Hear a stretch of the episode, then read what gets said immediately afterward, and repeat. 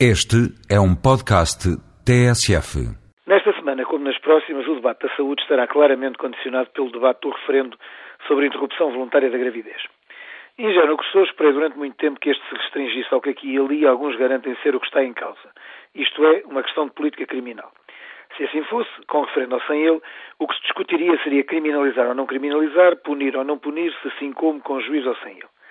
Centrado nestas variáveis, estou certo que seria mais fácil procurar consensos sociais, adaptar políticas a realidades concretas do querer de cidadania e evitar gastos, transtornos e sofrimentos inúteis.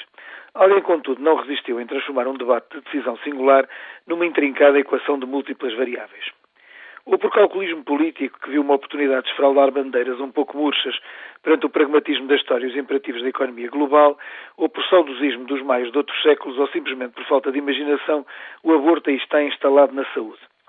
O debate que não seria o nosso começou a ser quando o Ministro da Pasta não resistiu a um apelo demagógico ao espírito democrático e progressista dos médicos, como se estar a favor da liberalização do aborto fosse atestado a democracia ou progressismo. Enfim, a revolução cultural em todo o seu esplendor.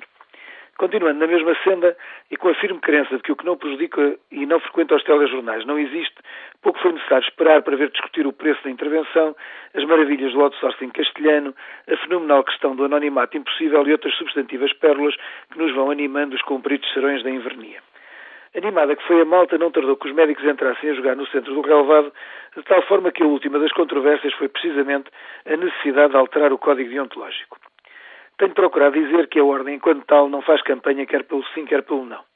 Licitamente, e enquanto cidadãos, haverá médicos que, ponderados os argumentos e o momento, decidem votar sim e outros decidem votar não.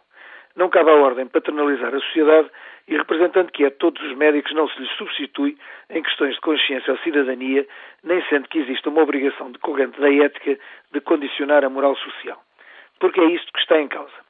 Em cada momento, a lei deve traduzir o mais fielmente possível os valores que um conjunto de seres humanos agrupados num território que administram autonomamente prefiram. Naturalmente existirá sempre a maioria que vê plasmada nas leis as suas posições e a minoria que, não se sentindo representada, aceita porque tal é a natureza da democracia, o império da maioria. São naturais minorias, concordantes ou discordantes das opções de todos, os grupos religiosos, culturais, de raiz geográfica, étnica ou profissional. Dentre estes, Uns existem que possuem valores que lhes são próprios, isto é, que perfilham uma ética e como tal a traduzem em códigos que lhes indicam deveres. Tais códigos, por específicos, só a eles lhes cabe modificar, alterar, fazer evoluir ou simplesmente reafirmar.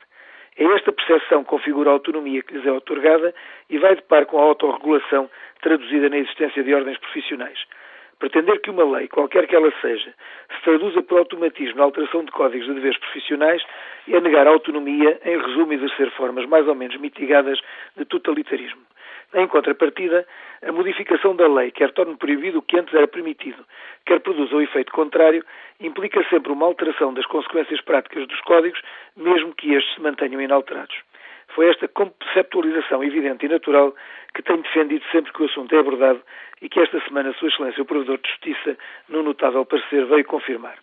Ignoro como irão os portugueses votar no próximo dia 11. Sem, no entanto, qualquer que seja o um enquadramento legal, cada decisão de aborto tomada por uma mulher e solicitada a um médico será sempre por este avaliada na multiplicidade de contextos, causas e consequências inerentes singularmente a cada ser humano e à sua contingência.